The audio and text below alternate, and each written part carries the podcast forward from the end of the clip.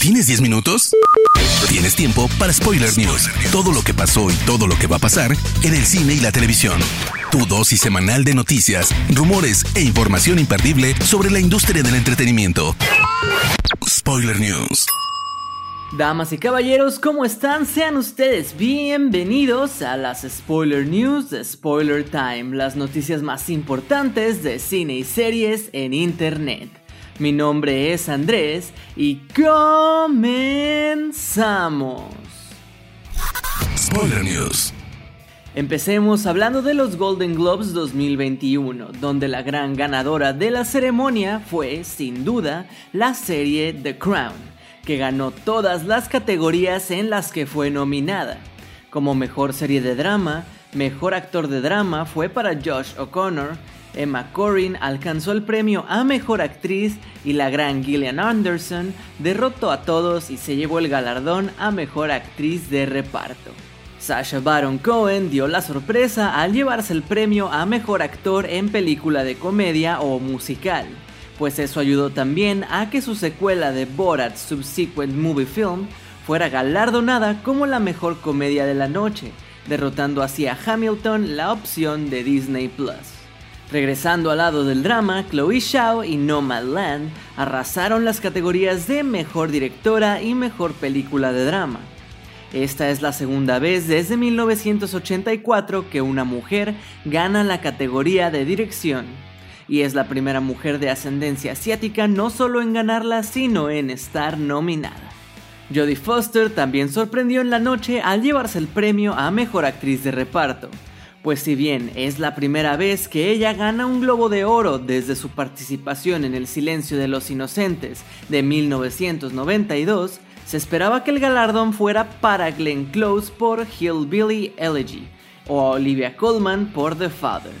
Y el momento más emotivo de la noche fue cuando se anunció que Chadwick Boseman se llevaba el premio a mejor actor en película de drama por su participación en Ma Rainey's Black Bottom. Su viuda, Taylor Simone Ludward, recibió el galardón y dio un emotivo discurso. Él hubiera agradecido a Dios, a sus padres y a sus ancestros por su guía y sacrificios. Habría dicho algo hermoso, algo inspirador. No tengo sus palabras, pero tenemos que aprovechar los momentos que la vida nos da para celebrar a las personas que amamos, y este premio nos da la oportunidad para celebrar a Chadwick. Eiza González se ha ido ganando su lugar en Hollywood poco a poco, y cada vez la vemos de forma más seguida en diferentes títulos, algunos de ellos blockbusters. Apenas hace algunas semanas se estrenó en Netflix I Care a Lot, que despertó varios comentarios positivos respecto a la actriz. Ahora la novedad llega como rumor, ya que se menciona que es una de las candidatas para tomar el papel de Hawk Girl en Shazam Fury of the Gods, la esperada secuela del superhéroe de DC. Se ha dicho que González está en la lista de actrices que el estudio y el director David F. Sandberg están considerando para el papel. Ellos deberán tomar una decisión dentro de poco ya que el rodaje de la cinta está planeado para comenzar en mayo de este año y que la cinta llegue a cines en 2023. Tal vez sea hora de irnos haciendo a la idea de que Henry Cavill puede que no regrese como Superman, pero al parecer todo estará bien, porque ya tiene un nuevo proyecto gamer. Cavill causó conmoción en redes sociales al compartir una misteriosa foto donde lo vemos en un cuarto de maquillaje con unas hojas de papel con las palabras alteradas y junto con el mensaje del actor que dice estar trabajando en un nuevo proyecto. Así que de inmediato las grandes mentes de Internet empezaron a utilizar sus habilidades para descifrar lo que decían las hojas de papel y descubrieron que, aparentemente, se trata de un proyecto relacionado con el videojuego Mass Effect. Mass Effect es uno de los títulos más populares de BioWare, en donde el comandante Shepard debe salvar a toda la galaxia de una raza de seres mecánicos conocidos como The Reapers y sus agentes. Sin duda es una película que le quedaría como anillo al dedo a Cavill, pero tendremos que esperar más información. Después de mucho tiempo de espera para conocer los primeros detalles de Space Jam A New Legacy, por fin se han revelado, y no solo se sabe ahora la trama principal de la cinta, sino que también se han visto las primeras imágenes en las que podemos ver a LeBron James con el nuevo uniforme del Toon Squad, pero también a Box Bunny que sufrió un nuevo tratamiento de animación, ya que ahora se ve mucho más realista que antes. Incluso la textura de su pelaje se puede notar en las fotografías y nos recuerda al de un peluche.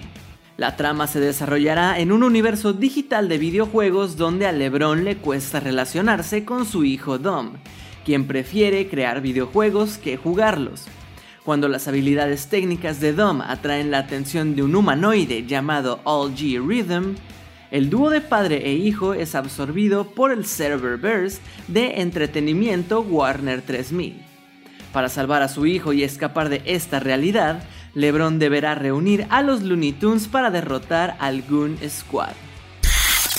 Han pasado ya 6 años desde que Alejandro González Iñárritu estrenó su más reciente cinta, El Renacido, la cual fue nominada a 12 Óscares, de los cuales ganó 3 pues ahora el director mexicano ha regresado a los sets de filmación de una forma especial, ya que la Ciudad de México será parte fundamental de su siguiente cinta titulada Limbo.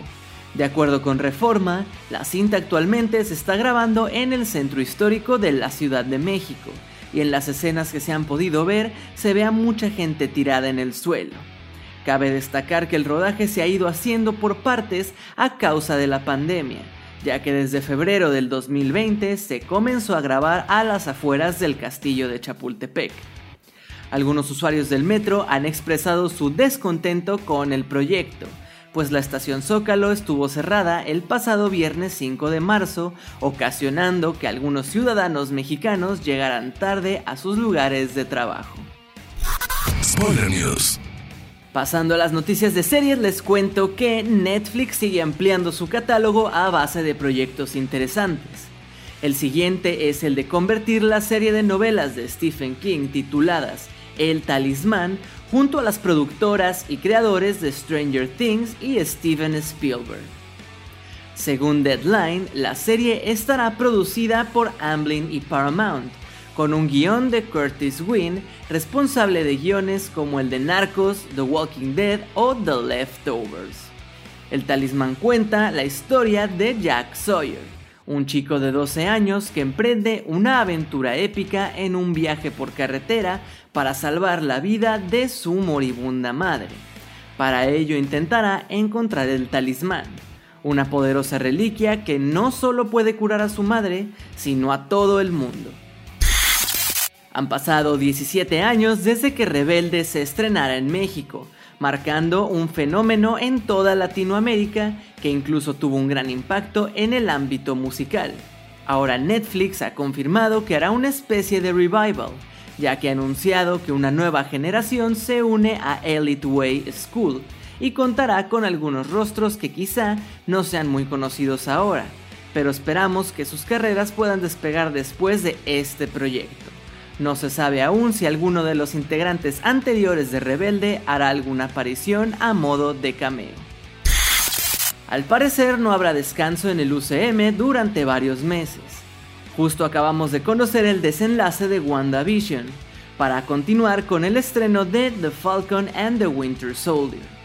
Al terminar dicha serie se piensa que Black Widow llegue a cines en mayo y de inmediato abordar la serie Loki para averiguar qué le pasó al personaje después de su escape en Avengers Endgame. Disney Plus recién agendó la fecha de estreno para Loki, la cual se establece el día 11 de junio de este año. Y como nos ha acostumbrado Disney con The Mandalorian y WandaVision, el servicio de streaming revelará un episodio nuevo de forma semanal. Muchos fans de Avatar, la leyenda de Aang, se decepcionaron al enterarse que los creadores del show, Michael DiMartino y Brian Konietzko, ya no estarán en el live action de Avatar para Netflix. Lo que sí es que Nickelodeon confirmó que ya está creando Avatar Studios, una división diseñada para crear múltiples series animadas y películas basadas en la historia de la exitosa animación. Por el momento está confirmado que ya están preparando una película dentro del universo de la historia de Ang, pero no sabemos más detalles, excepto que Di Martino y Konietzko serán los encargados de supervisar los proyectos. Spoiler News.